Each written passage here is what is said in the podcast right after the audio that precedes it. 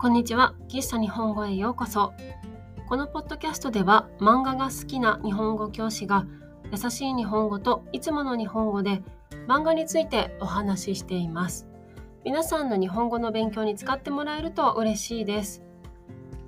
今日もおやすみぷんぷんについてお話しします。おやすみぷんぷんの概要については前回のポッドキャストで優しい日本語でお話ししておりますので、ぜひそちらも合わせてお聞きください。おやすみぷんぷんは浅野稲夫さんによって書かれた日常ヒューマンドラマの漫画です。連載されていたのは2007年から2013年までの間で2007年から週刊ヤングサンデーで連載が始まったんですがその雑誌が休刊になったので2008年からはビッグコミックスピリッツに移動して2013年まで連載されました。漫画の単行本は全部で13巻です。はい。簡単にあらすじを説明しましょうか。はい。あらすじを説明するとこの漫画の主人公はえっ、ー、とね少年プンプンです。彼の11歳から18歳までの半生を描いています。始まりはプンプン小学生なんですけどもプンプンの学校に田中愛子ちゃんという女の子が転校してくるところから始まります。プンプンはその女の子田中愛子ちゃんに一目惚れをしてその田中愛子ちゃんに一目惚れをしたことによって彼の人生が思わぬ方向に動いていくというようなお話ですね。はい。ここまでだとね、なんか面白いポイントは全然お伝えできてないなあっていう感じなんですが、えー、っと、このおやすみぷんぷんの漫画で特徴的なのは、これはあの人間界の人間のね、話なんですけど、主人公と主人公の家族親族がえーと、落書きのようなひよこの姿で描かれているところですね。ちょっと言ってることが何もわからないと思うんですけど あの登場人物はみんな人間なんですけど主人公と主人公の家族親族だけはひよこなんですよ。でも漫画の世界の中で本当にひよこなわけではなくて読者私たちですね読んでる人が見るとひよこに見えているけど漫画の世界の中ではちゃんとしたあの人間なんですね人間の姿なんですよ。というのが結構特徴的で何て言うんだろうね面白いところなんじゃないかなと思います。あとはこう写真とかのトレースっていうんですか？コラージュとかそういったところそういったものもたくさん使われていたりしてとても実験的な作品というふうにウィキペディアには書かれています。実験的なシュルレアリズム表現が見られるというふうに書かれています。はい。まあ、この漫画浅野稲夫さんという方によって書かれているんですが私浅野稲夫さんの「ソラニン」という漫画が大好きでしてなので「ソラニン」を読んだ時に読んだ後にその浅野稲夫さんの作品はチェックするようにはしてたんですけど「おやすみぷんぷん」に関してはというか「ソラニン」以外の作品に関してはあんまりしっくりこなくておやすみぷんぷんも初めの方多分1巻とか2巻ぐらいまでは読んでたんですけど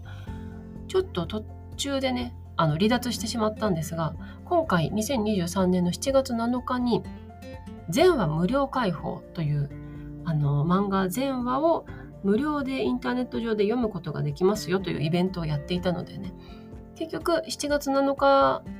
はあのサーバーのトラブルとかいろいろあったみたいで1日だけではなくって7月7日から9日まで3日間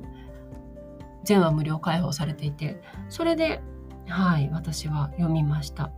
本当は別の作品を今回話そうかなって思ってたんですけどなんかこう気持ちがね何て言うんですか？鉄は熱いうちに打てじゃないですけどあの読んだばっかりの方がお話ができるかなと思って はい今回おやすみぷんぷんのお話をしておりますでねやっぱり、まあ、私があの1巻とか2巻で離脱した時の印象通り なかなか合う合わないのある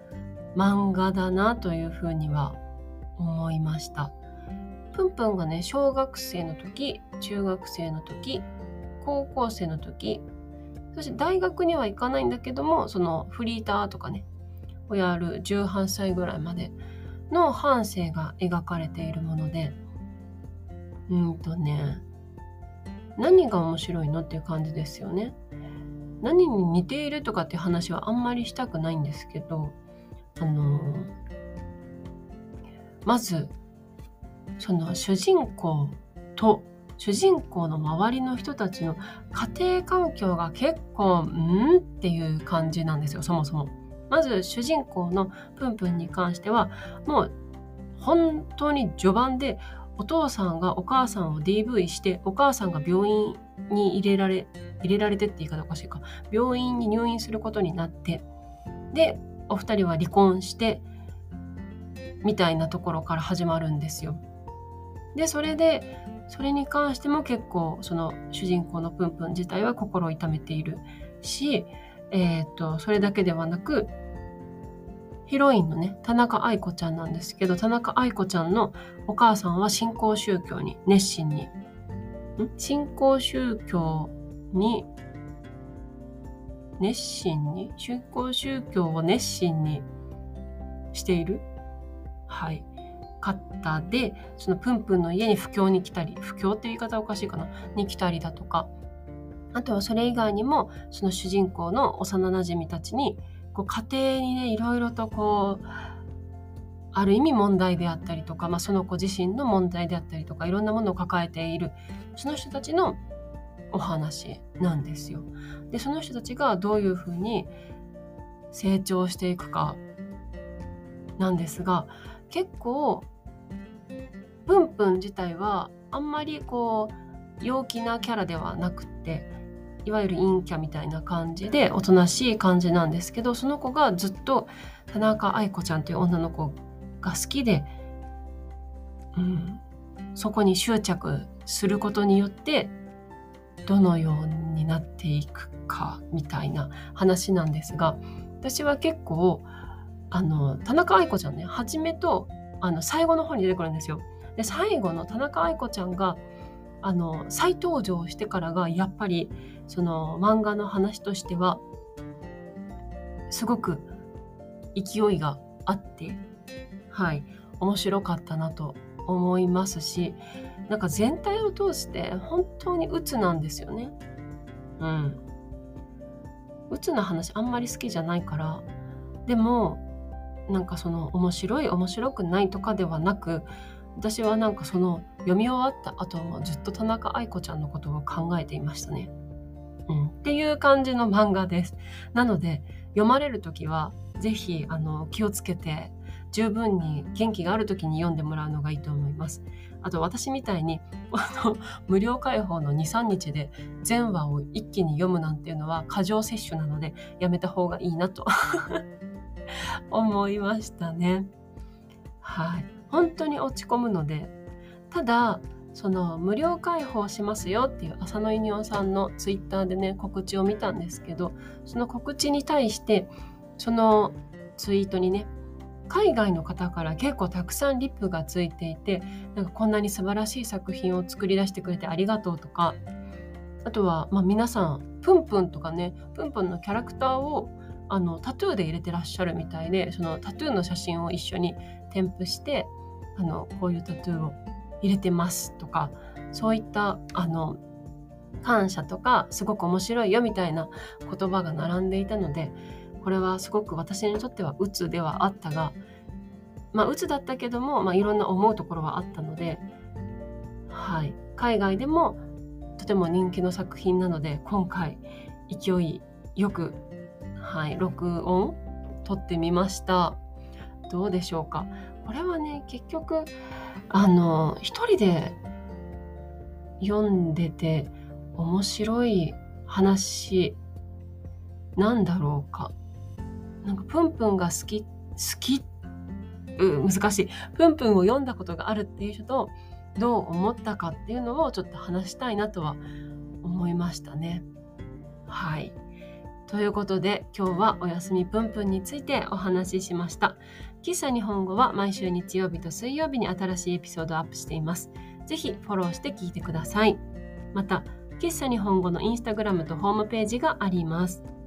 ホームページでは、ポッドキャストのスクリプトを公開しています。皆さんの日本語の勉強に使ってもらえると嬉しいです。URL は概要欄、プロフィール欄にありますので、ぜひチェックしてみてください。今日も最後まで聞いてくださってありがとうございました。また次回お会いしましょう。バイバイ。